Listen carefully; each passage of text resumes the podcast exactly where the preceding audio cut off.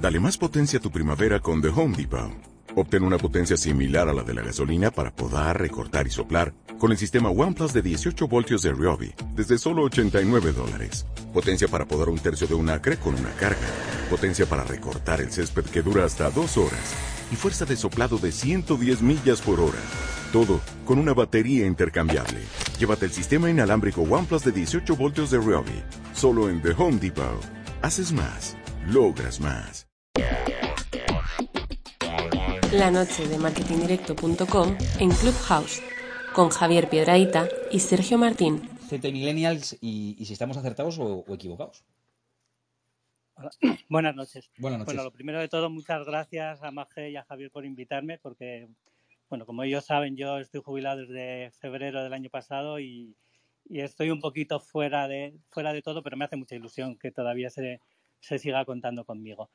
Y una primera introducción que quería hacer es, eh, cuando yo llegué a la profesión, que hace ya casi 50 años, todo el mundo hablaba de que había que suprimir los, los sociodemográficos y, bueno, la edad es una, es una de las principales, ¿no? Y casi 50 años después, los, los nuevos targets que hablamos, resulta que uno es menos de 25 años, otro de 25 a 40. Eh, bueno, que realmente la edad sí que es muy significativa porque realmente lo que nos indica es que gente que ha nacido después ha vivido cosas diferentes. Y de hecho, una primera cuestión que, yo quería destacar es eh, los centennials, los nacidos a, partir de 1996 más o menos, prácticamente han vivido siempre en crisis. Entonces, hemos empalmado la crisis económica del 2008, 2013, 2014 con esta nueva crisis eh, sanitaria que otra vez primero nos metió en casa y, de la que yo creo vamos a salir con muchísimas ganas de consumir, con muchísimas ganas de, hacer de todo, pero que de momento nos, nos, tiene y a ellos les ha tenido retraídos. Otra cuestión que me parece importante es que llevamos mucho tiempo diciendo que incluso los millennials, que ahora mismo están, son el eje de, de la gente que trabaja y que tiene eh, que está en el centro de la vida, eh, llevamos tiempo diciendo son una generación que va a vivir peor que sus padres y probablemente es así, ¿no? Y entonces estamos en una situación ahí de, bueno, una limitación de consumo y un cambio muy radical en cuanto a, consumo, a, la manera de, relacionarse con los medios, con las marcas, con, las noticias, con los, eh, con los contenidos en general. Y esa es una de las historias. A mí me gustaría, y, termino con esto, decir, eh, son generaciones, por un lado, mucho más tolerantes y, que admiten muchas, muchas cosas que a lo mejor hace unos años se admitían con más dificultad, pero que a la vez con esa tolerancia, con esa mayor tolerancia y de la mano de lo políticamente correcto han surgido otras intolerancias y en, el, en concreto respecto a la publicidad, digital nos trajo aquello de, bueno, no va, no va a haber publicidad intrusiva y al final lo que acabamos teniendo es mucho más rechazo a la publicidad del que teníamos hace 20 años, ¿no? Y eso me parece un, por lo menos un peligro. Y, a partir de ahí, pues eh, seguimos hablando. Claro, ahora establecemos el, debate, pero me ha parecido muy interesante algunas de las reflexiones que has hecho. ¿no? Es verdad que eh, los nacidos a partir de 1996 prácticamente siempre han, han vivido en una, entre, han cabalgado entre crisis, ¿no? Primero una crisis y cuando parece que estábamos saliendo de ella, ahora la del coronavirus, ¿no? Que es que es histórica y mundial ¿no? y desconocida. ¿no? Eh, y además también me, interesa mucho lo que has dicho, que son mucho más tolerantes, pero que han nacido nuevas intolerancias, ¿no? quizá al, calor de lo políticamente correcto. Eso me, lo he apuntado, Eduardo, porque me ha interesado mucho. Eh, quiero darle la, palabra ahora a, Miguel González Durán, director de The Modern Kids and Family Group. Eh, Miguel González, te veo ahí el simbolito de, de que te estás estrenando. Pues oye, bienvenido y un placer que lo hagas con nosotros. Buenas noches. Buenas noches y muchísimas gracias por, esta invitación. Eh, la verdad es que mm, pensando en los millennials me acordaba de, aquel Edu Feliz Navidad que sacamos, que salimos, que salió en publicidad de Vodafone, que creo que ahora mismo sería un millennial. Ese chaval sería un millennial. Pero cuando hablamos de millennial, yo sí que quiero hacer la reflexión primero del número que suponen. Son 7 millones, ¿no? Y, y estos, el 40% de los millennials tienen familia. Y lo curioso es que son los padres de los alfa, de otra generación. Y no solamente son los padres de los alfa. Espera, no me líes, no me líes. Espérate, los, los alfa solo se vienen después de la generación Z, ¿verdad? Sí, sí, sí. Vale, vale. Y eh, no solamente son los padres de los alfa, sino que además en esta generación que, eh, que hemos dicho que efectivamente el 40% están casados o tiene, tienen hijos, coincide otro elemento importante y es que ese espíritu joven lo siguen manteniendo y quieren seguir compartiendo experiencias por encima de todo. Y además, en torno a la familia que ellos han creado, han creado una, una familia diferente donde participan también los que llamamos los amigos o los tíos, los que llamamos punk o punk también, ¿no? O papá amigos también se les llama, ¿no? Pero es curioso porque esta generación que son los padres de los alfa son también los que generan doble, doble consumo, consumo propio y fomentan el consumo de sus propios hijos. Eso sí, es una generación sensibilizada y transmiten a sus hijos todo lo que tiene que ver con los temas de preocupación ambiental. Es decir, es una generación mucho más preocupada. Por tanto, al final, cuando hablamos de los millennials y hablamos de su efecto de consumo o de su efecto de deseo para las marcas, no hay que olvidar que su efecto de deseo también está en función de esos alfas que, con los que habitan ¿no? o con los que viven, que son también objeto de deseo de todas las marcas. ¿no? Eh, muy interesante, Miguel, porque claro, tú planteas algo que, a veces nos olvidamos, y es que las generaciones no son compartimentos estancos que cada uno vive su mundo de manera aislada, sino que, conviven y que, y que, digamos que, en el buen sentido de la palabra, se contaminan unos a otros. Es decir, los padres de la generación alfa, pues por definición, mm, en fin, son vasos comunicantes, se cuentan cosas y también se cuenta, por tanto, su experiencia con las marcas, ¿no? parece súper interesante esa, esa, aportación, Miguel. Pues nada, ahí, lo, apunto para que sigamos con el debate. Mencionábamos hace un instante ese estudio de, de IAB, que si no recuerdo mal conocíamos ayer sobre, sobre redes sociales, también muy interesante, ¿no? Con el uso de esas redes sociales precisamente también en función de la, de la edad. Eh, pues quiero que nos lo cuente un poquito eh, Ramón Montanera, que es otro lujo que está aquí con nosotros porque ha participado en ese, en ese estudio. Buenas noches, Ramón. Hola, buenas noches, Sergio, y a todos. ¿Qué nos puedes decir así en titulares del estudio que conocíamos ayer? Bueno, antes de en titulares, también agradecer la invitación, pero antes de titulares, a mí sí que estaba pendiente de, ver si alguien me aclaraba cómo se definen las, distintas generaciones, ¿no? Ya has planteado el reto tanto a Maje como a Javier de, oye, defínelas. Digo, a ver, a ver lo que voy a aprender hoy, porque realmente es complicado definir las generaciones y, y, nosotros para hacer el estudio teníamos que definirlo porque porque de alguna forma agrupamos a, la gente por, grupos y, es complicado porque hay muchas definiciones y los cortes van bailando. Al final definimos unas porque teníamos que definir unas, pero me ha encantado lo que había comentado Eduardo de, oye, mm, hace años que estamos escuchando que no tenemos que agruparnos por sociodemográficos. Yo estaría más allá de los millennials, ¿vale? Yo, yo, ya lo supero, los millennials tal como lo hemos definido. Y llevo muchos años también escuchando, oye, los sociodemográficos no van. Pero lo que es verdad es que el estudio lo cortamos por sociodemográficos, los cortamos por tramos de edad y realmente nos ayuda a entender diferencias. Por tanto, aunque históricamente o desde hace bastantes años coincido con Eduardo de, ostras, hay otras variables más allá de los sociodemográficos, totalmente de acuerdo, pero sí que es verdad que los sociodemográficos, o en este caso tramos de edad, nos arrojan grandes diferencias en, los resultados, ¿vale? Y, tal como dice Sergio, ayer presentamos el, estudio de, la IAB, que lo, hacemos desde Logia, y es la undécima edición, con lo cual estamos súper contentos. Y ya el año pasado y este año lo que hemos hecho es un zoom entre dos generaciones. Uno es la generación Z y la otra la millennial. Y tendremos que definirnos, ¿no? Y, Javier que lo, que lo ha explicado bien tal como nosotros lo hemos definido. Generación Z es 16-24. Creo que Centennial sería incluso más joven, pero no me voy a meter porque seguro que no es cierto y os lo dejo vosotros. Nosotros definimos generación Z de 16 a 24 y millennials de 25 a, 40.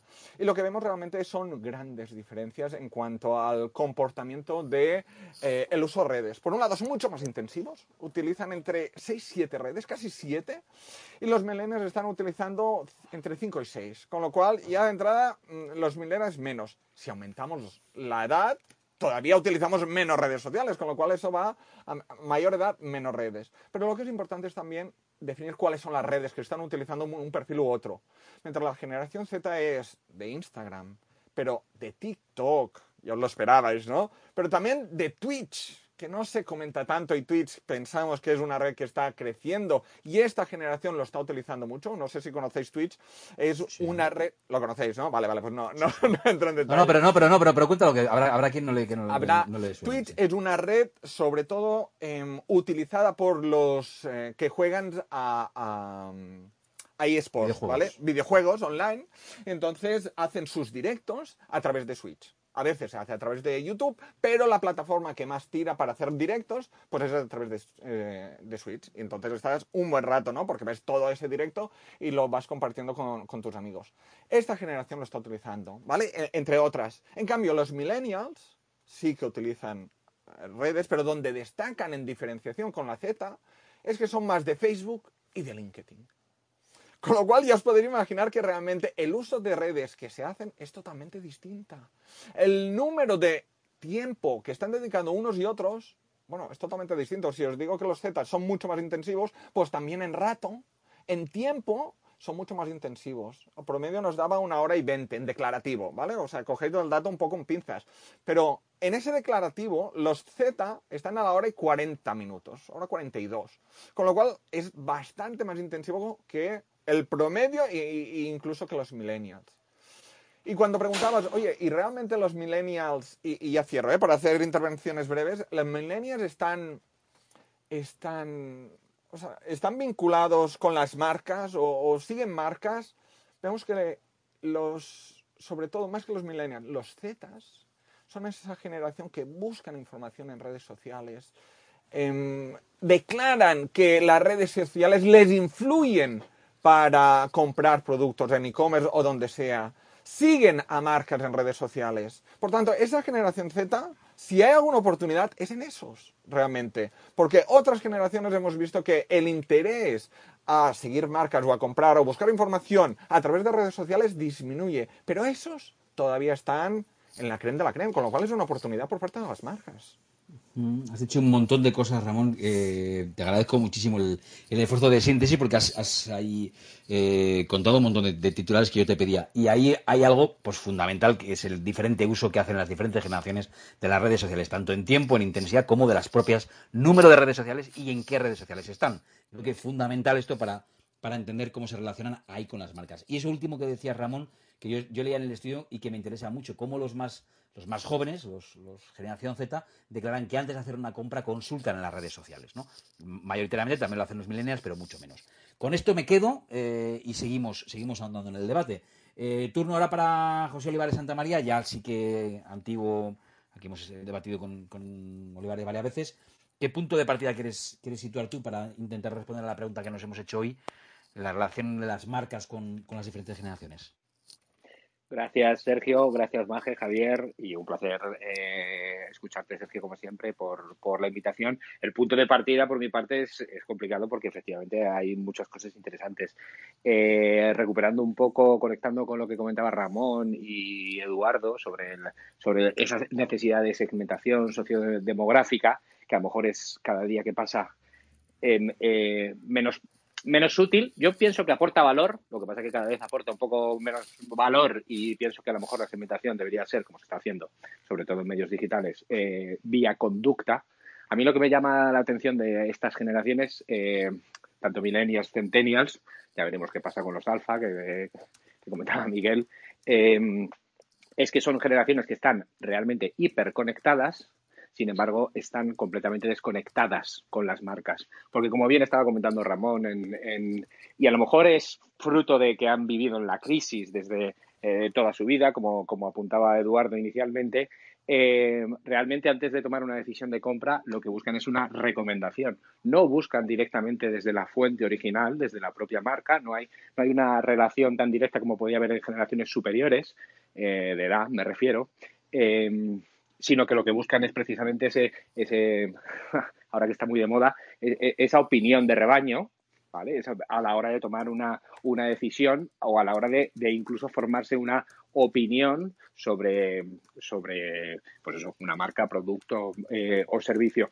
Yo creo que lo interesante de estas dos generaciones, con los grandísimos matices que hay entre, entre ambas, de hecho, es casi un oxímoron lo que acabo de decir, porque si son grandísimos no pueden ser, no pueden ser matices, con las grandísimas diferencias que hay entre ambas, es precisamente eh, cómo ha cambiado la forma de relacionarse con, las marcas. Eh, eh, yo creo que ha cambiado directamente desde, desde la raíz, desde, desde, el, desde el propio sentido del consumo.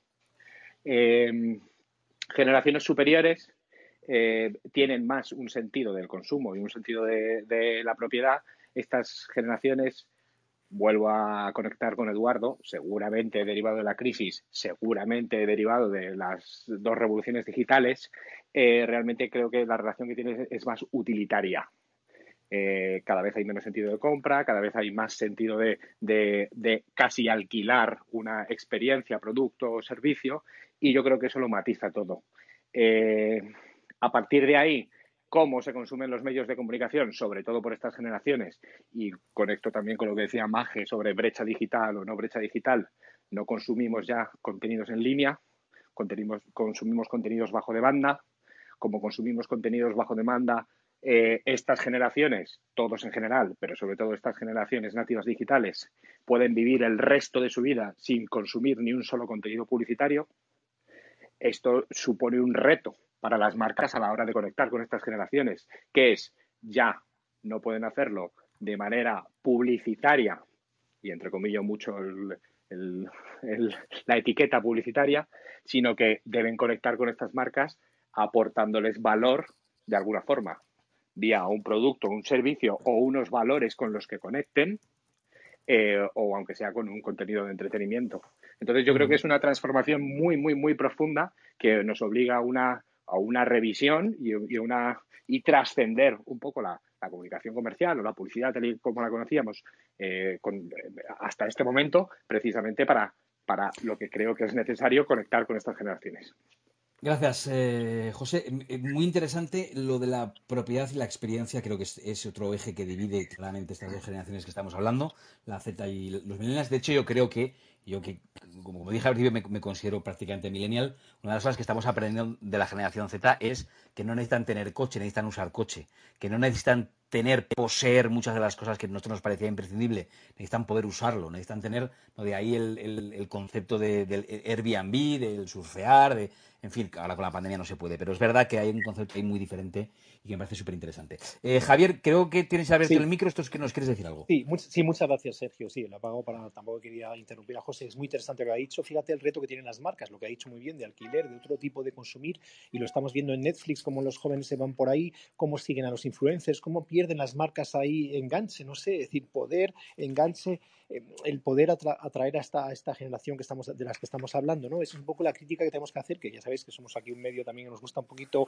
la reflexión, la crítica. ¿Qué pasa, marcas, que a lo mejor estáis dejando escapar a esta generación pues en manos de influencers que al final hacen el trabajo que deberíais hacer vosotras, o en manos de redes sociales, perdón, bueno, también, también de plataformas, etcétera, otro tipo de los gamings, en los juegos, otro tipo de ocio, otro tipo de entretenimiento y otro tipo de sitios donde se nos quedan y a veces se nos escapan un poco, digo, a las marcas que deberían eh, no dejar eh, fácilmente escapar en ese sentido. Por eso también me gustaría que alguna marca, a ver si hay por aquí alguna, que suba también y nos cuente su experiencia y aparte también un centenario, lo hemos dicho antes, ¿no? Alguien joven, alguien de 20 años, que también nos cuente su cómo vive la experiencia mediática, cómo vive, cómo elige él, cómo se siente acosado o no acosado por la publicidad. Sería interesante que alguno o alguna suba, suba la mano, como has dicho muy bien, Sergio, y, escuchemos también para que no solo hablemos de ellos, sino que ellos también hablen. Es lo, bonito y lo importante. Venga, pues ahí está, el, guante lanzado. Oye, eh, quiero deciros dos cosas. Una, que Sony 25 y como prometí iba a hacer un refresh magé.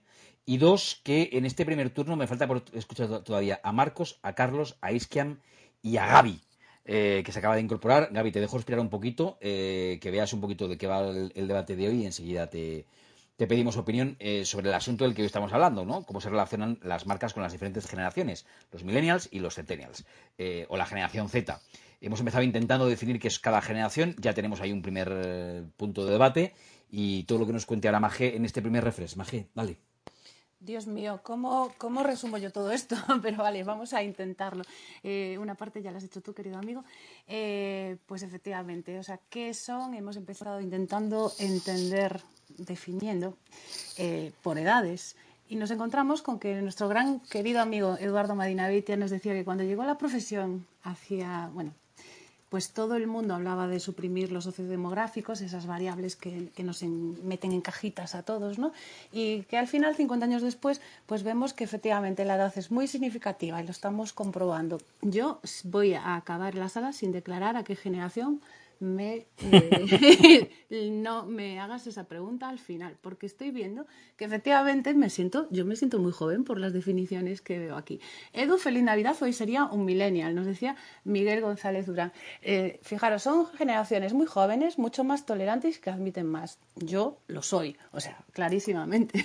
De la mano de lo políticamente correcto es cierto que a veces nos volvemos algo intolerantes, pero bueno, el peligro para la publicidad y parece que de momento estamos de acuerdo todos los ponentes hasta ahora en que quizás intuye que podría existir un cierto rechazo a la publicidad, que bueno, lo que queremos todos que nos den valor.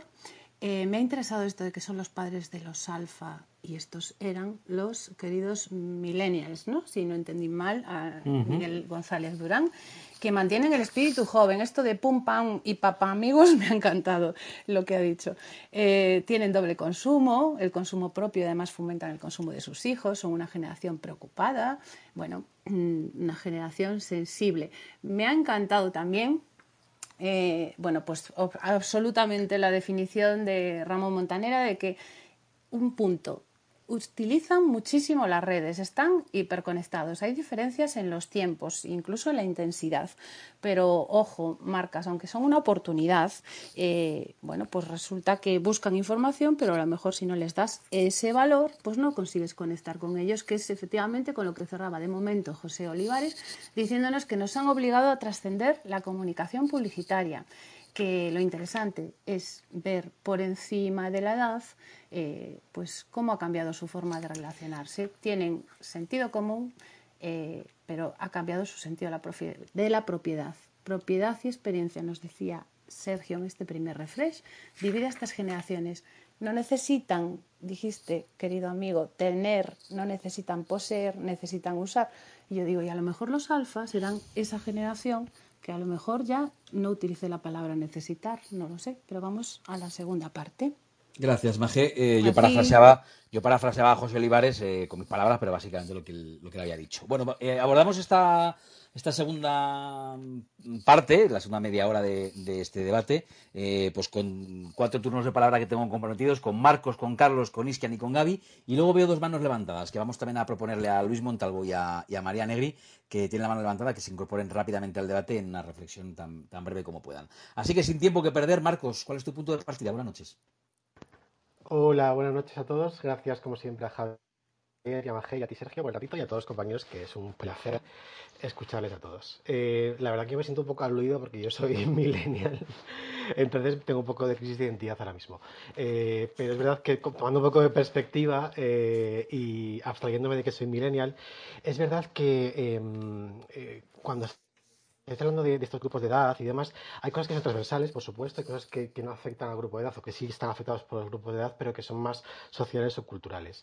Eh, hay un hecho que, es, que yo creo que es diferencial y es que al final, como decíais ahora mismo, eh, que creo que decía José, que al final elegimos qué ver y cuándo lo hacemos. Y creo que las marcas tienen que estar atentas a ese, a ese hecho de que al final, eh, milenios y centenarios, creo que estamos en esa consumo de contenido, ese consumo de, nuestra realidad, de nuestra cultura, de nuestro ocio, que lo hacemos cuando nos da la gana y como nos da la gana.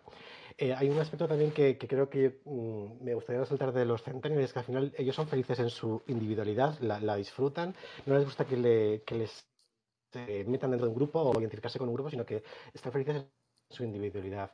Y por por, por, por, un poco por diferencia, los millennials sí que hemos crecido más en, en, un sentimiento de comunidad. En cuanto a las crisis, es verdad que, que los centenarios han crecido en crisis, pero no solamente las económicas, sino ataques nucleares, en cosas, en tsunamis, en cosas muy, que han pasado en el mundo muy, muy, muy fuertes. Pero también en el ámbito laboral, por ejemplo, los millennials hemos sido los que hemos empezado a trabajar durante una crisis y cuando parecía que todo iba bien, ha vuelto otra crisis. Entonces, es verdad que a nivel consumo, seguro que esto, la gente que sabe un montón sobre el tema, eh, ve que esto puede afectar a nuestro consumo y nuestra relación, por supuesto, con las marcas. A nivel aprendizaje, dos cosas para los jóvenes, al final YouTube es nuestra escuela. Cuando no sabemos hacer algo, acudimos a YouTube y creo que las marcas eso lo saben, por supuesto. Y hay otra cosa que, yo, que siento como millennial y es que al final yo he crecido al mismo ritmo que ha crecido el mundo digital, ¿no? Internet Y yo hemos crecido, yo y todo el grupo de edad, por supuesto, hemos crecido casi a la vez y hemos hecho como, hemos ido construyendo eso que queríamos que fuese Internet o fuese el mundo digital, que es el que hoy está, parece que domina. Es verdad que los centenarios se han encontrado con una realidad y ellos son los que están haciendo lo mejor de Internet. Y creo que es donde tenemos que poner el foco y aprender un montón de ellos. Mm.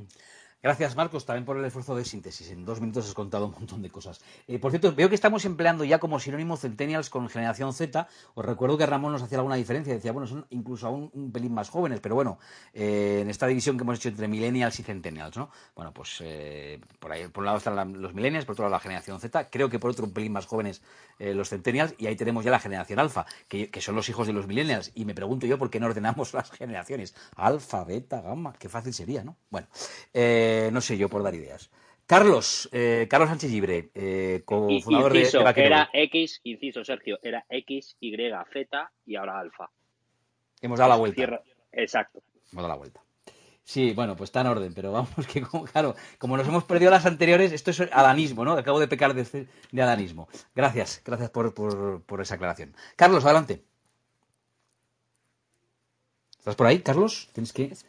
Eh, Carlos Anchillir, tienes que encender el micrófono en la parte inferior eh, derecha de tu pantalla. Eh, y si no, bueno, pues enseguida ahora te escuchamos y mientras voy dando la palabra a, a Iskian Jara. Iskian, bienvenido, buenas noches de nuevo, experto en, Instagram. Un día te dije, te amenacé de que me tenías que echar una mano. la, la, cosa, mi amenaza sigue en pie. Adelante, Iskian, ¿qué nos quieres contar? Bueno, ya sabes que cuando quieras me escribes y empezamos en marcha a meter caña a tu Instagram, que, que, bueno, con los chuletones que te comes tienes muchos likes que puedes conseguir fácilmente. ¿eh? Todo sea Veo que ya me has espiado, ¿eh? Vale, vale. Bueno, es que te vas a Segovia y te comes ahí esas cosas tan buenas que uno no puede resistir ahí. Joder, cuenta, cuenta, eso no sabíamos, eso no sabíamos nadie. No, sí, pues porque no has entrado en mis historias de Instagram. Yo eh, últimamente lo único que subo es de vez en cuando cuando como un chuletón lo subo. Venga, adelante, es que a mal lío que me enredas. Dale. Bueno, eso para la segunda hora. Vale, lo que iba a comentar eh, sobre. Bueno, yo también me he sentido identificado con lo que decía un poco Marcos, ¿no? Yo soy del 84 y, como decía, yo no nací cuando estaba Internet en marcha, ¿no? Como la generación, digamos, actual, pero sí que eh, cuando tenía, digamos, eh, digamos uso de, conciencia, ¿no? Con, con 12, 11 años, con 13 años, yo empecé a investigar lo que era Internet y, y como he contado alguna vez, hice mi primera web con 15 años y ahí empezó todo mi universo en el marketing digital, ¿no? Entonces, yo lo que, lo que puedo contar desde esa experiencia es que yo sentía que, que la televisión, la publicidad, no estaba evolucionando al mismo ritmo que nosotros y nosotros estábamos demandando una como una interacción mucho más activa y que todo no hubiera esa brecha digital, esa separación entre el online y el offline, porque ya estábamos dentro, ¿no? Y desgraciadamente eso sigue ocurriendo hoy para muchas marcas, ¿no? Me acuerdo, yo tengo un artículo en mi blog del año 2009 que, que, yo proponía, o sea, digamos, hacía una crítica de la televisión, ¿no? Y decía, la televisión debería mirar a Internet para evolucionar, para que la gente fuéramos usuarios activos de esos programas de televisión, de evolucionar del SMS antiguo a algo mucho más directo que pudiera influenciar en, en los programas, ¿no? En lo que vemos en la televisión a día de hoy. Cada día se hace un poquito más, pero fijaros que han tenido que llegar plataformas como Twitch, como YouTube, como Netflix, para que esa interacción se haga realidad. Y estamos hablando que hace ya 11 años, yo lo comentaba como que yo lo escribí, pero simplemente os pongo el dato de que igual que yo, mucha gente de mi generación seguro que ya lo estaba pensando. ¿no? Entonces, yo haría esa reflexión. Yo creo que la comunicación a día de hoy, o la publicidad, en muchos ámbitos sigue todavía anclada en esa forma de hacer publicidad y por eso no acaba de conectar con estas generaciones que vienen y si la mía, digamos, ya es la segunda generación, digamos, que hay una ya por delante que van súper rápidos con TikTok, que van a una velocidad. Yo veo, por ejemplo, eh, yo tengo un hermano que es 15 años menor que yo y, cuando maneja algunas redes y el móvil, o sea, yo no voy tan rápido como él y yo me siento un tío de tecnología, ¿no? Y lo veo a una Eso velocidad... es, que es lo que yo decía, que nosotros eh, eh, usamos tecnología, pero como que todavía nos cuesta, como que todavía traducimos, ¿no? Como que eh, pues no somos nativos digitales y efectivamente yo, que siempre he sido muy, muy digital y muy techy, pero resulta que cuando veo a alguien, a chavales de, de 20 años, veo que van a una velocidad infinitamente mayor a la mía. Te lo compro absolutamente, completamente de acuerdo. Total. Y entonces, ¿qué pasa? Que las marcas, como, como estabais también comentando, pues hay algunas que no se han adaptado a esa velocidad y a entender a ese usuario que ya es multitarea, ¿no? Multitask y desgraciadamente pues todavía vemos que hay publicidades o comunicaciones que, que son unidireccionales y que no dejan de interactuar. Y esto cuando vas, por ejemplo, a un restaurante, a una gran cadena, te das cuenta que no hay una conexión ni siquiera entre la web o el e-commerce y, y las publicidades que están haciendo en una valla de publicidad, por ejemplo, ¿no? En muchos casos sigue sucediendo eso con grandes empresas y es, es un poco, mm, yo, yo desde el punto de vista de, de la publicidad, mm, es para enrojecerse un poco y decir, ostras, ¿qué estamos haciendo? ¿no? Hay que ponerse las pilas porque eh, la gente demanda otras cosas. Y si no, ¿qué pasa? Que llega un Amazon, llegan grandes grupos que, que, que, se basan en tecnología o gente de 20 años que crean una plataforma y, y revientan. Entonces los antiguos líderes se quedan mirando como viéndolo pasar, ¿no? Entonces, bueno, simplemente quería hacer esa reflexión mm, y, y dejamos paso también a, a Gaby y a los demás compañeros que seguro que tienen mucho que aportar. Así que muchas gracias, por invitarme y seguimos hablando. Gracias, Isquian. Bueno, yo también estoy eh, deseando escuchar a Gaby hoy porque ya fue la que nos dijo hace, hace algunas salas lo de Old School y New School. Pero antes, eh, me, me había quedado pendiente, Gaby, dame un segundo, me había quedado pendiente Carlos, que creo que se estaba peleando con, el, con los microcascos. Carlos, ¿ya lo has conseguido? Buenas noches. Me prometieron que sí, pero no. Último intento. No, Carlos, no, creo que no, que no, que no puedes activar el micro. Eh, pues eh, ahora sí te escuchamos, Gaby. Eh, decía que hace no pocas salas tuvimos el de eh, en el que hablábamos de la vieja escuela, ¿eh? de la old school y la new school. Pues casi de eso mismo estamos hablando hoy, ¿no? Eh, Gaby, buenas noches. Buenas noches, ¿cómo estáis? ¿Cómo os va? Buenas noches y buenas tardes para los que estamos a los otros lados del mundo. Claro. Este, básicamente, yo soy una, una, una señora, ¿no? Porque, o sea, sin duda alguna yo no soy más que una generación X, ¿no? Eh, y además en el, en, el, en el bordecillo, ¿no? Y a mí no me ha quedado más remedio la vida, me ha obligado durante todo- todos mis años laborales a, estar, a tener que ir como van mis generaciones atrás, es decir, o sea, como van los más jóvenes, porque mi trabajo me obliga. Entonces no, no he tenido más remedio que convertirme, como, como me llaman en la agencia, yo soy una, una señora con alma de centennial. Antes era una señora con alma de millennial, pero ahora soy una, una señora con alma de centennial. Yo creo que lo interesante aquí es entender no solo qué son las generaciones, sino, sino cómo tienen la vida ellos planteada, ¿no? O sea, por ejemplo, la generación que llamamos Z, este, y, y bueno, y ahora la alfa que viene tal, pero bueno, la Z que, que es, digamos, las que son activas eh, a nivel digital y como consumidor eh, utilitario, ¿no? Si se puede decir. O sea, esta generación constituye alrededor de más o menos, haciendo una, una, una, igualada más o menos en Europa y en Estados Unidos, Estados Unidos mucho más avanzada a nivel de porce- porcentualmente, pero entre un 40 y un 50% de consumo. ¿Ok? Que eso estamos hablando de un trozo gigantesco, ¿vale? Que, que es una taja muy importante y que las marcas tienen el ojo puestísimo en ello. También debemos recordar que esta gente eh, no conoce el mundo sin Internet. O sea, tú les hablas de cosas que no tenían Internet, cuando le hablas de, del principio de, esta época que, que- que los adultos, los, los señores hemos vivido, si se puede decir de alguna manera, y desconocen eh, este mundo. ¿Cómo, ¿Cómo compra esta gente? Esta gente compra desde el teléfono. Esta gente no usa desktop para nada, con lo cual, ¿qué es importante? Que cuando diseñáis y planteáis el user experience para esta generación, no podéis pensar casi en desktop. Es una minoría los que utilizan el desktop. Esta gente compra directamente por el botón de compra de Instagram, por la navegación desde el móvil, eh, por un swipe de, de- de las stories. O sea, hay que tener muy claros eh, cómo son sus, sus referencias para entender sus, us- esos usos, ¿no? O sea, que, que no consumen como nosotros. Luego tenemos a la gente, los millennials, que, bueno, ellos han pasado casi que la mayoría de su edad adulta con Internet, ¿no? Sí tuvieron un pequeño trocillo donde no lo vivieron, pero han, consumido Internet y sí han... Y las carencias que han, han sentido a nivel educacional en la universidad y todo esto, la han trasladado a, YouTube, como bien decían antes, ¿no? O sea, YouTube ha sido una herramienta, ojalá en mi, en mi época hubiese existido un YouTube para las cosas que yo tenía que saber o preguntar, hubiese tenido esa herramienta para poder, para poder dar. Y a nivel de marcas, ¿qué esperan ellos de las marcas? ¿Cómo, ¿Qué clase de marcas consumen? Ellos esperan marcas con posicionamiento. Cuando hablamos de posicionamiento es opinión hacia la vida, opinión hacia lo que refieren como valores de marca. Ellos esperan que haya transparencia, que, hayan, eh, que haya una especie de, claridad ante su posición al mundo. Por eso Nike, por eso todas las marcas que tienen una posición muy clara ante la vida, para lo, que refiere a partir de los millennials, tienen un mercado bastante bien atajado. Luego estamos los que somos como yo, que es la generación X, ¿no? que digamos que tenemos mucho más eh, potencial económico que ellos, pero porque ya hemos vivido más y, y, hemos trabajado más y tenemos muchos más años. Y eso nos ayuda a, a, a tener una potencia importante dentro del mercado. Eh, que para nosotros eh, no somos la mayoría, yo soy netamente mobile, pero la mayoría no es netamente mobile y utilizan el desktop.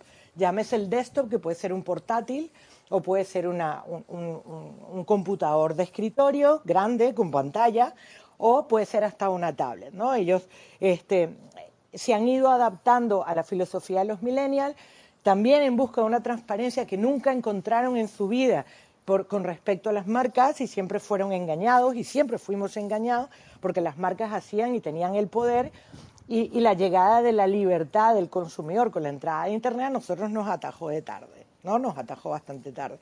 Y los baby boomers, que son los mayorcitos, ¿vale? Eh, esta gente, pues, es el que de, de, alguna u otra manera tiene un, mayor aún poder de consumo. Tienen bastante desconocimiento de las herramientas, están educados por sus hijos que vienen a ser parte de, de millennial tardío y de principio de generación X, ¿vale? Ellos eh, están más... Para ellos les fue, por ejemplo, la pandemia sumamente difícil, su adaptación y la compra online y todo este proceso, sus formas de consumo tuvieron que adaptarse al proceso de la pandemia. Para todas las demás generaciones fue mucho más sencillo. Están acostumbrados a tener un servicio de calidad, están acostumbrados a que las marcas lideren y, esta, y este mundo nuevo donde el consumidor tiene la razón y donde toma el poder es bastante distante de ellos. Entonces, entendiendo todo esto, ¿cómo tienen que ser las marcas en, en esta época? ¿no? ¿Cómo debe ser su comunicación para poder conectar con toda esta gente, con los do, todos los distintos dispositivos?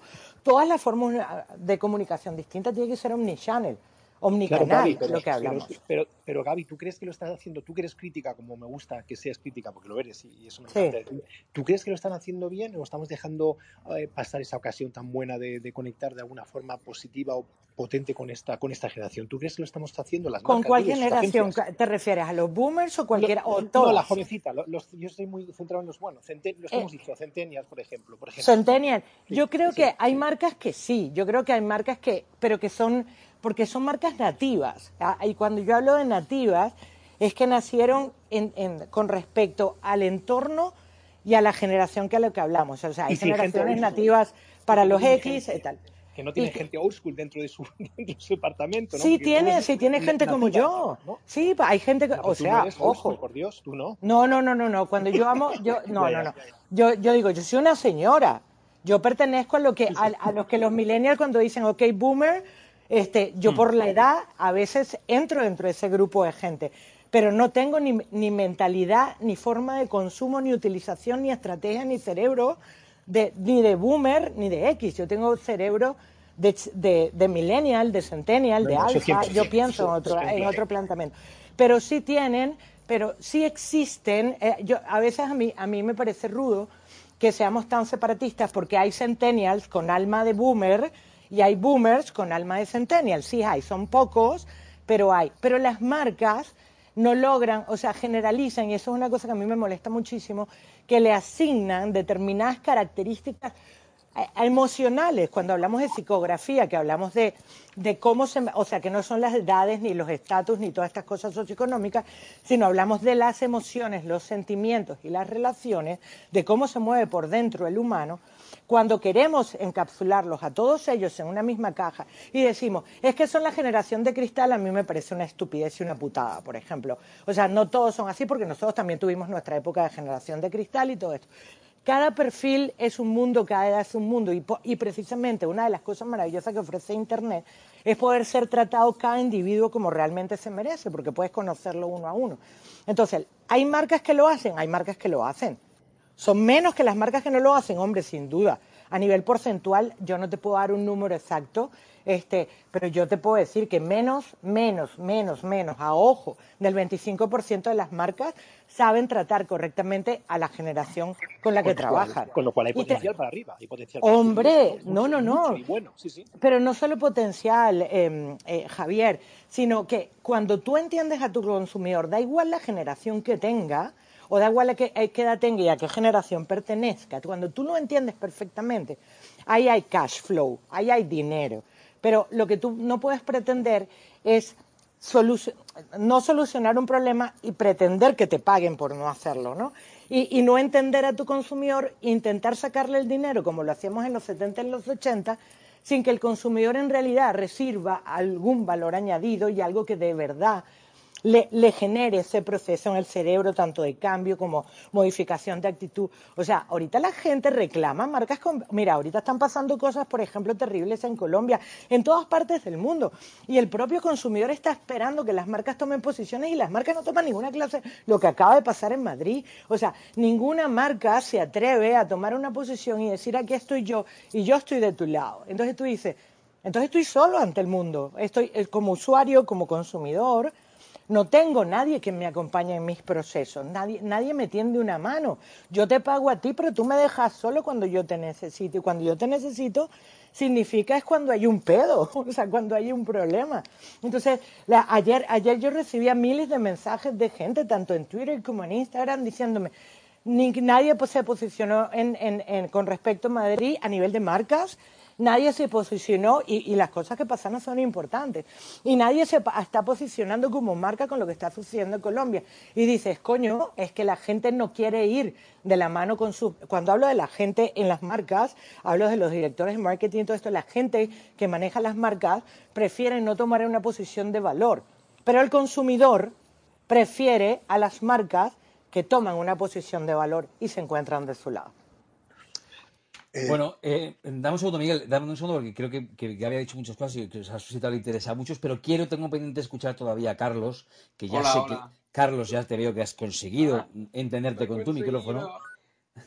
Y eh, dame un segundo porque también quiero anunciar, bueno, pues que tenemos dos palabras comprometidas. Antes pedí levantar la mano y lo hicieron eh, María Negri y también eh, Luis Montalvo, que los tengo por aquí, a los que, como decía, eh, pediré máxima brevedad. Pero, eh, y también tengo más manos levantadas, enseguida Fátima y, y Arvin también los, os intento subir. Pero es muy importante, por favor, estoy viendo muchas caras jóvenes por aquí abajo. Estoy viendo muchas caras de, a no ser que las fotos sean antiguas, de quienes yo podría considerar mm, centennials, generación Z, incluso te diría hasta generación alfa puede, no lo sé. Eh, por favor, levantad la mano, os queremos escuchar, queremos también conocer vuestro punto de vista. Me gustaría mucho eh, escucharos y que nos dijerais, pues eso, cómo es vuestra relación con las marcas y si lo que estamos contando aquí arriba, pues os sentís identificados o no con lo que estamos diciendo. Eh, así que os ruego, por favor, que levantéis la mano si, si queréis participar, me gustaría mucho que lo hicierais. Ahora sí, Carlos, Gracias, eh, adelante. Buenas noches. Muchas gracias. Ah, se nota que soy centennial porque dos veces que he intentado hablar y no sé, el sistema no me dejaba, he entrado, he vuelto a salir, reset, eso nunca falla. Eso no falla. eso, es para todas las generaciones, Eso es universal y es, creo que una de las pocas verdades absolutas que conozco. Sí, sí, Bueno, ah, muchísimas gracias por dejarme participar. Estoy rodeado de gente que me abruma por su conocimiento y, estoy aprendiendo muchísimo y quería daros las gracias por, dejarme estar aquí arriba porque yo normalmente estoy abajo. Tengo un socio que sabe mucho, que trabaja conmigo y le he dicho que venía hoy a hablar de los millennials y me ha dicho, sobre todo, tienes que empezar por lo que les preocupa a los millennials, ¿no? Que es un poco lo que deberían pensar, lo que deberían pensar las marcas. ¿Qué es lo que preocupa a, a, mi, a, mi, a mi consumidor a mi target para poder encontrar puntos de encuentro y poder, evidentemente, como ha dicho Gaby, que haya cash, que haya transacción, ¿vale? Más allá del cash, tiene que haber otras cosas, pero digamos que hay oportunidades de negocio, ¿no? Y lo que les preocupa es la sostenibilidad, las causas sociales y las personas mayores. Básicamente, estos son los tres grandes territorios en los cuales los millennials tienen, ah, tienen ah, sus preocupaciones. Entonces, hay una palabra que está súper de moda y que no sé, o sea, no lo habéis dicho, no lo habéis tangibilizado, pero tanto Gaby como José como Ramón ah, lo habéis dicho de diferentes maneras, que es la palabra propósito, ¿no? Esta, palabra que está tan de moda, que todo el mundo habla y que, que creo que, es una oportunidad, sinceramente, y lo, pienso con toda, con toda sinceridad, ¿no? Y para mí, entiendo que, que es el propósito como el impacto, sobre todo para las empresas ¿no? y para las organizaciones, el impacto positivo que tienen en la sociedad y el planeta. Es decir, más allá de que una empresa que evidentemente tiene que tener un impacto en la cuenta de resultados mm, positivo para poder, para poder funcionar, es decir, tiene que comer, tiene que ingresar dinero, tiene que tener, y, esto, es una, esto es una novedad que hace cuatro días que no existía, un impacto positivo en la sociedad y el planeta. Y esto está muy alineado con lo que les preocupa a los millennials. Y yo creo, y estoy 100% con lo que ha dicho Gaby, que yo no soy millennial, pero tengo alma de millennial porque me preocupa y mucho. y en este sentido, pues hay otro, hay otro tema, y, voy a ser muy breve, que me gustaría mm, comentar, que es qué ha pasado en 2020. Ha habido, bajo mi punto de vista, una aceleración. Hemos avanzado 10 años de golpe. Ah, y, eso qué quiere decir? Que nos hemos dado cuenta de que hay una crisis climática espectacular, hay una revolución tecnológica que podemos aprovechar, aquí es donde evidentemente los millennials tienen mucho que decir, y hay unas marcas que durante el, durante el confinamiento no tenían nada que decir, solo sabían vender, solo sabían hablar de sus productos. Y hay otras que en este, en este contexto tenían ya más o menos claros qué es lo que querían decir, qué aportación a la sociedad a nivel climático, a nivel social, querían decir. Y aquí es donde creo que hay una oportunidad enorme en estos próximos 10 años, en todo lo que son los objetivos de desarrollo sostenible que todos hablamos y que empiezan a estar en las estrategias de las grandes empresas por descontado desde hace ya unos años que lo tienen súper integrado en su estrategia y evidentemente eh, eso tiene un impacto también muy positivo en la cuenta de resultados, que la sostenibilidad es rentable y, que las pequeñas y medianas empresas también tienen esto. Y hay, hay una cosa que me parece muy interesante y con esto, acabe, con esto acabo, que es el tema de, las empresas B Corp, ¿no? que son estas empresas que nacen con este ADN de impacto social y ambiental positivo y que, que creo que son un espejo al cual todos nos tenemos que mirar porque son los millennials los que realmente, los que tienen alma de millennial, los que van a estar de alguna manera enzarzados y comunicados con ellos y van a tener no solo ah, una comunicación de mm, un like en una foto, sino que van a ser fans de estas marcas porque se posicionan y porque se implican. Gracias, Carlos. Tengo una buena y una mala noticia. La buena noticia es que se está pasando el tiempo a una velocidad tremenda, o sea, me lo estoy pasando pipa y yo estoy disfrutando y aprendiendo un montón del nivelazo que hay aquí arriba y, veo que vosotros también porque, porque había mucha gente en la sala y por cierto lo, celebro y mucho después de algunos días de, eh, lo que yo he interpretado como un poquito de crisis de Clubhouse, que espero que no sea verdad y espero que continúe en el éxito exponencial que había tenido en los primeros días, porque algunos hemos disfrutado y aprendido mucho aquí en Clubhouse. Y dicho esto, Magé, hacemos un breve refresh, muy breve, muy, muy, muy breve, porque enseguida empezamos a escuchar a María y a Luis eh, que habían pedido la palabra. Insisto en pedir también que levanten la mano a algún centennial, a alguna generación alfa o beta, o vete a saber si, si hay más, más, allá. dale, Magé. Wow, y tengo que ser breve. Bueno, pues eh, breve, brevísimo. Hay que darles un súper aplauso. empezábamos con, con Marcos, perdón, con Iskian Gaby, que, que, es una maravilla volver a escucharte en la sala, Gaby, y Carlos. Bueno, pues eh, seguimos hablando de corazón, seguimos hablando de generaciones jóvenes que son felices en su individualidad, que la disfrutan que crecen con sentimiento de comunidad, que, que bueno, para mí, o sea, se merecen un, súper aplauso porque efectivamente han crecido en la crisis. Muchos, como nos recordaba Marcos, eh, hemos empezado a trabajar, bueno, han empezado, yo es que ya sabes que me cambio de generación rápido, hemos empezado a trabajar en crisis y, bueno, eh, y ahí siguen eh, aprendiendo muchísimo de YouTube. Bueno, efectivamente, con el grandísimo reto que hay para las marcas de adaptarse a este usuario multitarea y multitasking, con una forma de comunicación más omnichannel, como decía Gaby. Las marcas nativas son las que conectan con ellos porque nacieron quizás en su misma generación, aunque tengan, como yo, una señora, un cerebro de boomer, nos decía Gaby, eh, ni de X, sino un cerebro que al final piensa en conexiones, con alma de Bunner y al revés, hablando de emociones, sentimientos y relaciones. Y que ahora, eh, decíamos, con Carlos estábamos escuchando esa maravillosa palabra que es el propósito, esa grandísima oportunidad que son los ODS, los Objetivos de Desarrollo Sostenible, causas sociales y personas mayores.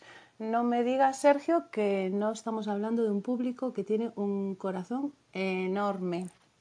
No, no lo diré, no lo diré porque es verdad. ¿Quién les preocupa a los centennials? Eh, preguntaba eh, Carlos y me, gustaba mucho la pregunta. Eh, ¿Y qué ha pasado en este año 2020 que todo lo ha cambiado? Y que es verdad que parece que hemos avanzado de, pronto en algunos temas mucho de pronto, pero también corremos el riesgo de dejarnos muchas cosas atrás y mucha gente atrás. Ese es el riesgo que preocupa a mucha gente en este momento, ¿no? sobre todo en, aspectos relacionados con la tecnología. Bueno, quiero escuchar a María eh, María Negri, quiero escuchar también a, Luis Montalvo después y tantas manos como haya levantadas. Si, si es posible, os pido pues, la brevedad que, que podáis para contar lo que necesitáis. Adelante, María. Gracias, buenas noches. Pues yo quería dar dos matices, uno a Carlos y otro a José. En relación a Carlos, que me ha encantado eh, todo lo que ha hablado del impacto social eh, de las empresas, Em, a mí me gustaría también añadir que, bueno, yo creo que es en general, ¿no? A todos ya nos preocupa la sostenibilidad y, hacia dónde va el mundo, ¿no? No solo, no solo los, a los jóvenes. Y sí que es cierto que las marcas lo saben y, están utilizando esta herramienta porque las empresas antes, eh, ahora lo social, aparte de que vende, es que es necesario porque nos vamos a cargar el planeta. Y, y quizá los jóvenes eh, son más conscientes de esto porque tienen más años todavía que vivir, ¿no? Y, vemos cómo, eh, los polos se empiezan a deshacer, ¿no? Y, la situación es cada, cada, cada, año más compleja. Entonces, ellos yo creo que al ser más conscientes están también más vinculados con estos problemas que, mm, sociales y de, y de sostenibilidad en general tanto con el tema de las ODS como las empresas que tienen la mayoría, bueno, la mayoría no miento, pero, pero muchas ya tienen departamento de responsabilidad social corporativa, ¿no? Eso, eso por un lado. Y y sí que es cierto que como las empresas lo saben, eh, el otro día estuve en una webinar súper interesante, que, que, eso es lo que, le, eh, que me ha acordado de, de, un tema que ha contado José, ¿no? De, de, que las empresas están desconectadas de lo que dicen los influencers. Bueno, pues yo lo que oí, ¿eh? tampoco ya te digo que, que no soy experta en este tema, pero lo que decían es que las empresas buscan hay un concepto, bueno, están los nano influencers, que son los que tienen menos de 30.000 seguidores, los microinfluencers, que tienen menos de 100.000, y luego están los macroinfluencers, que tienen más de 100.000, ¿no? Bueno, pues hay empresas que se focalizan en los nanoinfluencers, eh, se ponen, eh, venden su producto, o sea, se ponen en contacto con ellos, les dan un, eh, pues una comisión, entiendo, de lo que de lo que ellos hagan publicidad, se centran mínimo en 3.000 y, y, lo pueden medir en su ROI, ¿no? Y me pareció increíble que incluso hablaran de cómo eh, eso lo pueden ellos, es, absolutamente medible, ¿no? Entonces me pareció súper interesante y bueno, lo quería compartir con vosotros. Así que muchas gracias y encantada de, estar aquí. Gracias a ti, María, muchas gracias por, tu aportación. Eh, también vamos a escuchar a Luis Montalvo. Luis, te tengo que pedir, ya son las 10 en punto. En esta sala nos comprometemos a hablar eh, una hora, hora y algo eh, no nos queda mucho tiempo y tengo todavía que escuchar, fíjate, a Eduardo. Desde el principio creo que no lo he vuelto a escuchar, ni a Miguel. En fin, tenemos muchas voces que, escuchar. Pero antes te escuchamos a ti, Luis. Adelante. Fenomenal, pues nada, no te preocupes, voy a ser muy breve. Yo creo que todo lo que se ha dicho aquí está sensacional y, casi todo el mundo tiene bastante razón en lo que dice. Yo, yo lo que quería aportar es que creo que hoy en día un porcentaje pequeño, como decía Gaby, de marcas que están tomando la acción, em, su relación con las diferentes generaciones no dependen de las edades. o de las clasificaciones, dependen de lo que propongan las marcas. Si las marcas proponen cosas interesantes que seducen a diferentes tipos de generaciones, es posible que conecten con estas generaciones. ¿Qué sucede? Que las marcas más activas pues conectan más con las audiencias más jóvenes porque tienen un universo pues más amplio que, la gente más mayor, pues que es que utiliza menos recursos, menos medios y menos redes sociales, ¿no? Yo no creo que la gente más joven esté peor que, que, los que nacimos en los años 70 u 80.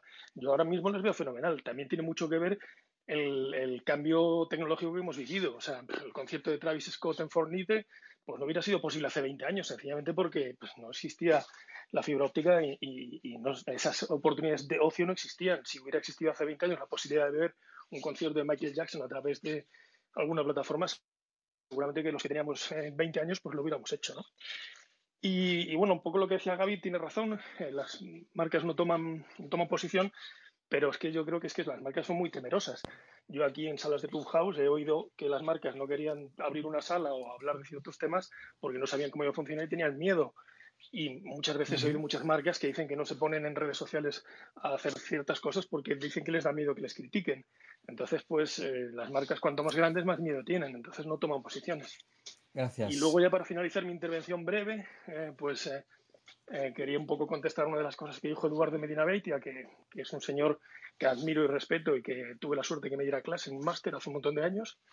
Y es que eh, esta generación no, no está viviendo peor. Sí le ha tocado vivir momentos duros, pero tú imagínate a alguien que nació en 1905, le tocó vivir dos guerras mundiales. O sea que, en fin, que no es que sea una generación genial, pero tampoco es una generación terrible. Yo creo que sí que hay una dosis de confort y una, una dosis de acceso a un montón de actividades súper interesantes que hace 30, 40, 50 años no existían. O sea que no creo que estén tan mal. Creo que tienen otro enfoque de la vida que tenemos que entender la gente un poco más mayor y, como os he dicho antes, pues un poco ver cuáles son sus prioridades y lo que les preocupa. Y bueno, esto es un poco lo que yo quería aportaros. Gracias, eh, Luis, y, y, te lo agradezco mucho. Eh, imagino que Eduardo, por alusiones, eh, no sé si querrás decir algo. Eh, y os recuerdo a todos, voy a volver a hacer una, un experimento. Eh, Arvin, Rosana, perdonadme, voy a eh, eliminar. A ver cómo lo hago. A ver, ahí. Eh, eliminar las manos levantadas porque quiero hacer un experimento. Quiero preguntar directamente, por favor, me gustaría que levantara la mano alguien que se considere de la generación Centennial. Y fijaros lo que os digo, que se considere después de escuchar a Gaby. No os pregunto la edad que tenéis os pregunto, quiero que escuchar a alguien que se considere de la generación Centennial, que levante la mano y queremos escucharle. Eh, a ver si lo logramos antes de que acabe la sala. Y ahora sí decía Eduardo por alusiones y abrimos una última ronda. Bueno, eh, muchas gracias Luis. Hace muchos años que además que no nos vemos. Eh, yo sí quería insistir un poco en, en eso que he dicho, que evidentemente no, la generación, los centennials no van a vivir peor que los que nacieron en 1905 y tal, pero mm, yo reco recuperaba un concepto, el de miliuristas, cuando salió, cuando Carolina Alguacil empezó a hablar de miliuristas en 2005, ser miliurista era algo ver vergonzante y ahora que prácticamente el salario mínimo está en esa cifra, es algo casi aspir aspiracional, ¿no? Entonces, en ese sentido, era un poco eh, lo que yo quería decir. Eh, por un lado, eh, y lo, lo, ha dicho Gaby también, la, los, los, que nos llaman boomers, o yo no sé si soy incluso anterior a, los boomers, pues tenemos, hemos tenido unos ingresos bastante mayores que, la mayoría de esa generación de centennials ahora o, o, incluso de muchos millennials. Y esa es un poco la situación. Y otra cosa que quería decir, y, y, y ya termino del todo, eh, en la relación de las marcas con, los consumidores, sea de esta generación o, o, de cualquier otra, pero sobre todo de las, de las generaciones nuevas, lo que las marcas se encuentran que tienen muchísimos más puntos de contacto que antes, muchísimas más posibilidades de puntos de contacto, pero por un lado tienen que personalizar y por otro aquello de conseguir audiencias masivas de, de 15, 20 millones de personas de golpe, como se conseguía con la televisión tradicional, pues nos queda muy, muy, muy lejos y, hay que construir la, comunicación de otra manera, ¿no? Y ahí, pues sí que están eh, el contacto directo, los influencers, la de el centrar la comunicación en valores, pero es, es una situación completamente diferente a, a, la que hemos vivido, pues yo que he estado trabajando 40 años con, en comunicar con la gente con unas herramientas que seguramente eran más pobres, pero eran mucho más poderosas. Gracias, eh, Eduardo, y de verdad que os agradezco a todos el esfuerzo de síntesis que, que os veo ahí intentando mm, acoplaros a eso que he dicho yo de cuanto menos tiempo mejor. Lo siento porque tenemos que, tenemos que ir acabando. De hecho, eh, Eduardo, con la tuya abrimos esta segunda y última ronda. Quiero escuchar, por tanto, a, a Miguel, a Ramón, a José, a Marcos, a Carlos, a Isquiam y a Gaby, y con ello nos marcharemos porque no hay tiempo para mucho más. Eh, y también, por supuesto, sigo invitando a que levantéis la mano y participéis. Quería escuchar yo alguna generación Z algún miembro de esa generación, algún centennial, y sigo haciendo esa, esa oferta, ¿vale? Eh, venga, en esta segunda ronda, Miguel, ¿qué, ¿qué, te has dejado en el tintero antes? ¿Qué quieres poner sobre la mesa? Miguel, ¿estás ahí? Ahora. Ahora sí, ahora sí. Muy interesante lo que estamos escuchando esta noche, ¿no?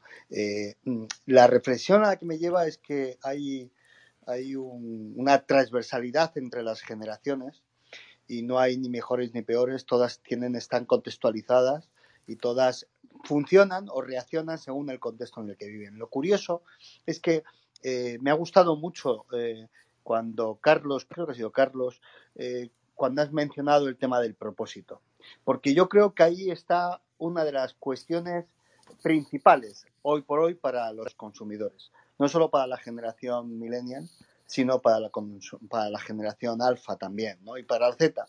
Porque los millennials, que son familias, al final sus prioridades o sus ejes fundamentales, pensando en los alfa, está en la educación, en, el salud, en la salud y el bienestar, en la sostenibilidad, en la felicidad y en la seguridad.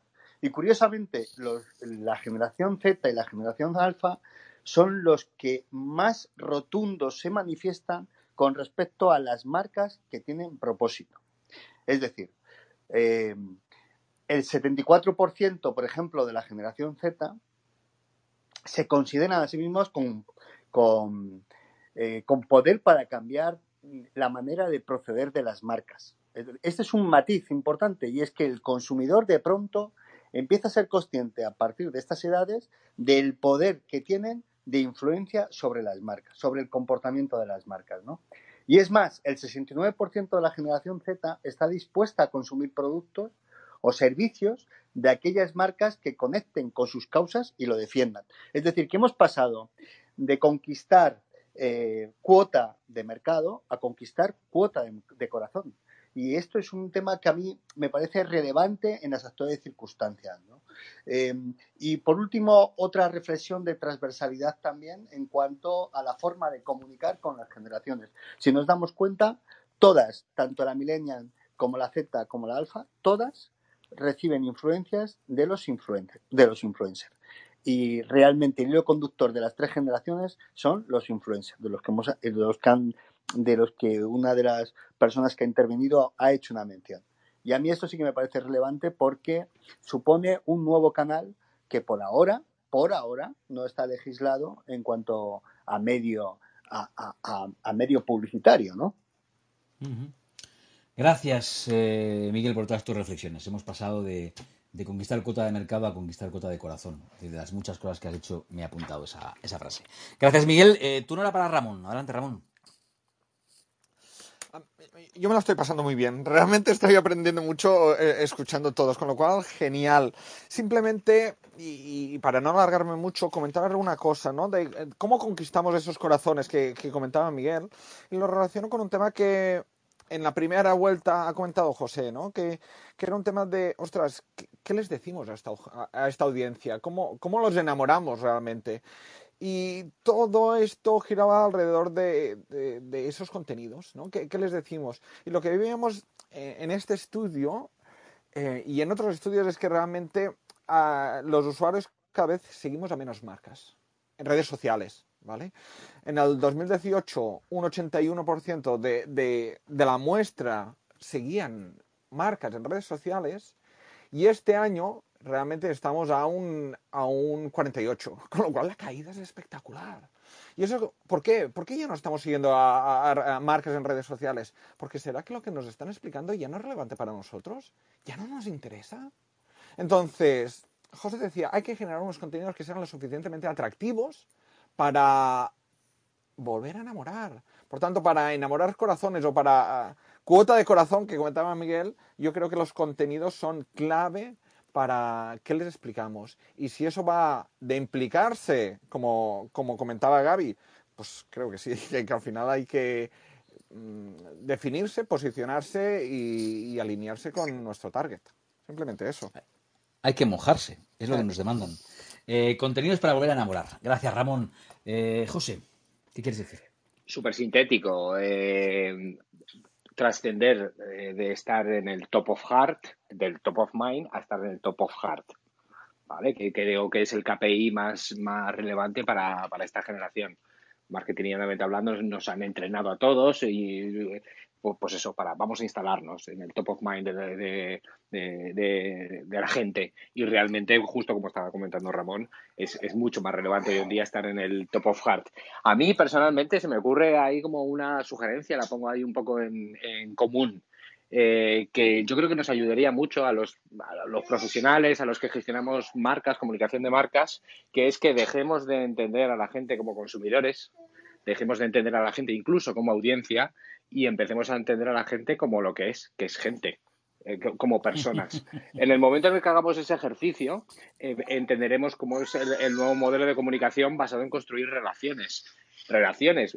Ya, ya, ya no es, como decíamos antes, ya no es consume mi publicidad, push, push. No, no, sino, sino exacto, generemos un contenido que realmente me aporte un valor, aunque sea hacerme pasar un buen rato, entretenerme.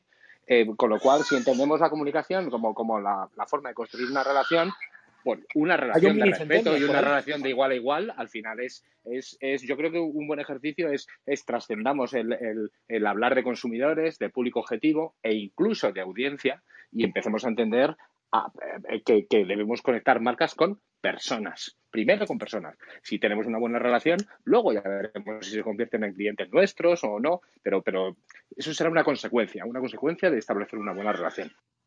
Gracias. Pues tenemos un centennial, ¿no? Tenemos un centennial pequeñito, pequeñito por ahí al fondo. No, eh, Javier, no te... eso es un alfa casi. Te... un alfa ah, o incluso perdona, un beta. liado, Bueno. Pues un beta, un beta. hay un alfa Claro, yo estaba esperando a que José acabara. Eh, eh, Javier, sin interrumpirle, me has, me has arrebatado el chiste y ahora me siento fatal. O sea, ahora estoy yo, me, me calcomo por dentro para decir, había un pequeño generación beta Olivares de fondo. Exacto, Eh, justo, justo.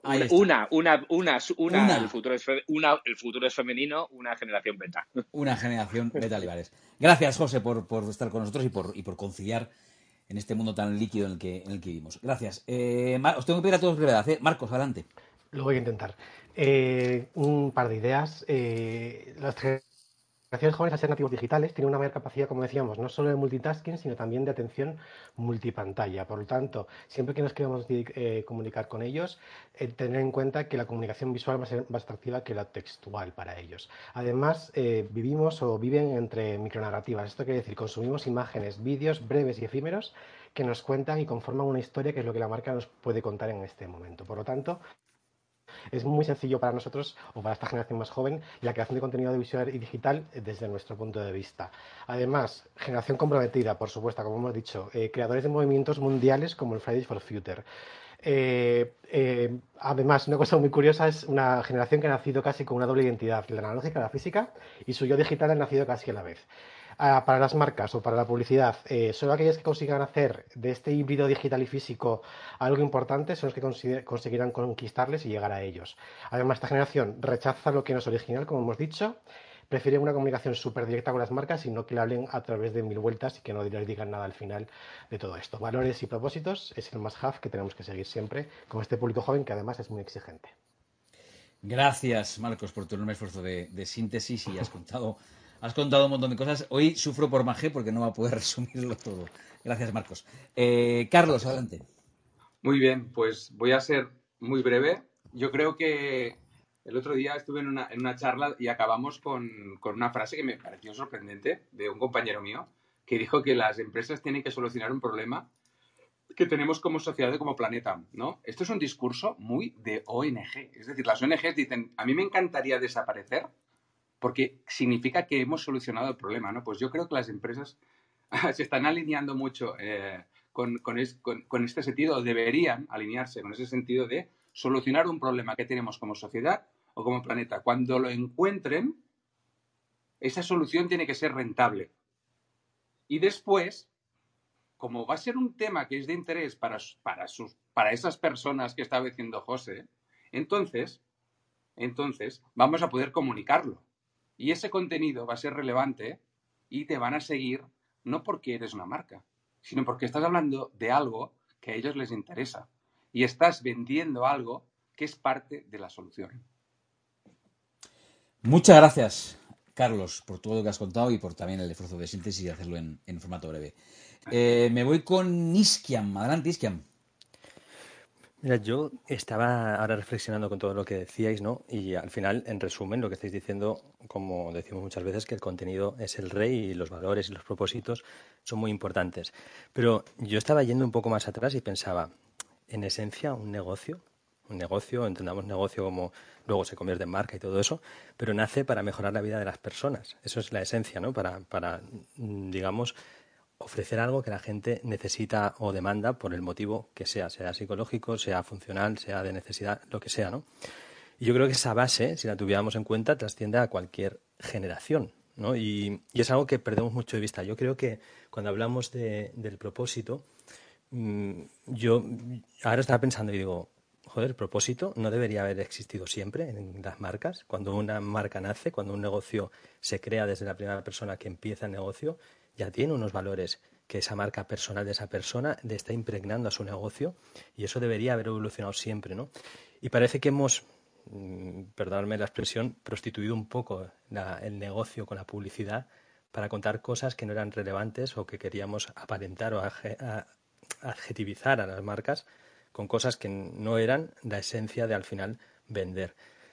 Y, y esto también tiene mucho que ver con el momento actual de que ahora podemos medir todo, ¿no? Y, esos datos son los que luego nos van a dar el respaldo cuando tú llegas al corazón, como decís, que para mí es algo que debería haber trascendido en cualquier generación y no solo ahora. Todas las generaciones creo que siempre cuando hemos atacado al corazón nos ha funcionado y, y, al final es algo que cala, pero cala siempre y cuando estés cubriendo esa necesidad previa. Es decir, yo necesito una línea de teléfonos y si esa compañía me trata bien y me llega al corazón con esas acciones de mm, más adelante, digamos, cuando ya soy cliente, pues seguramente me va a fidelizar mucho más en el futuro, que al final eso se resume en un KPI de eh, la vida útil de ese cliente con esa compañía. ¿no?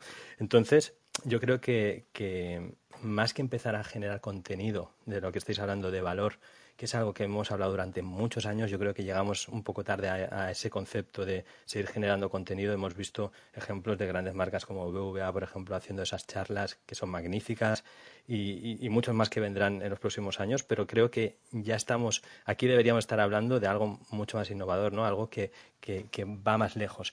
Entonces, yo pienso que ahora es el momento de que las marcas se apoyen, como decíais, en los influencers, que por otro lado, también os pregunto, que seguro que lo sabéis, ¿acaso los influencers, pensando en el término influencer, no existían ya antes? ¿No habían embajadores de las marcas que tenían unos conocidos, unos contactos, que ya transmitían esos valores y vendían y tenían su comisión y, y se podía medir?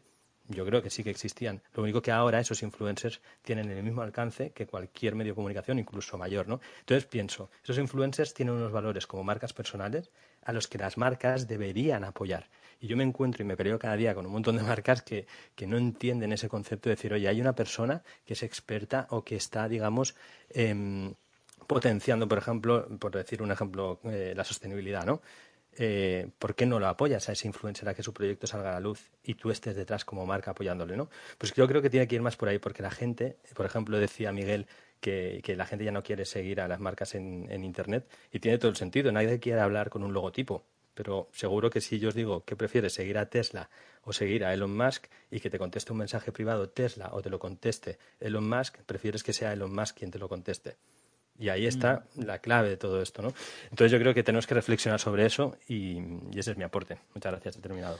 Gracias, eh, Iskian. Enseguida pondrá punto final a esta sala Gaby, pero antes quiero deciros que yo no me creo que eh, o bien Ana, o bien, así por la foto, eh, a ojo de buen cuero, o, o Jenny o María, o a ver, o Paola, o Alexa, toda mujer, por cierto, eh, no me creo que, alguna de vosotras no se atreva a levantar la mano, ¿eh? Eh, alguna de las centennials o, o millennials que veo por aquí, generación Z, y nos, eh, y nos dé su punto de vista. Me encantaría que lo hicierais. ¿eh?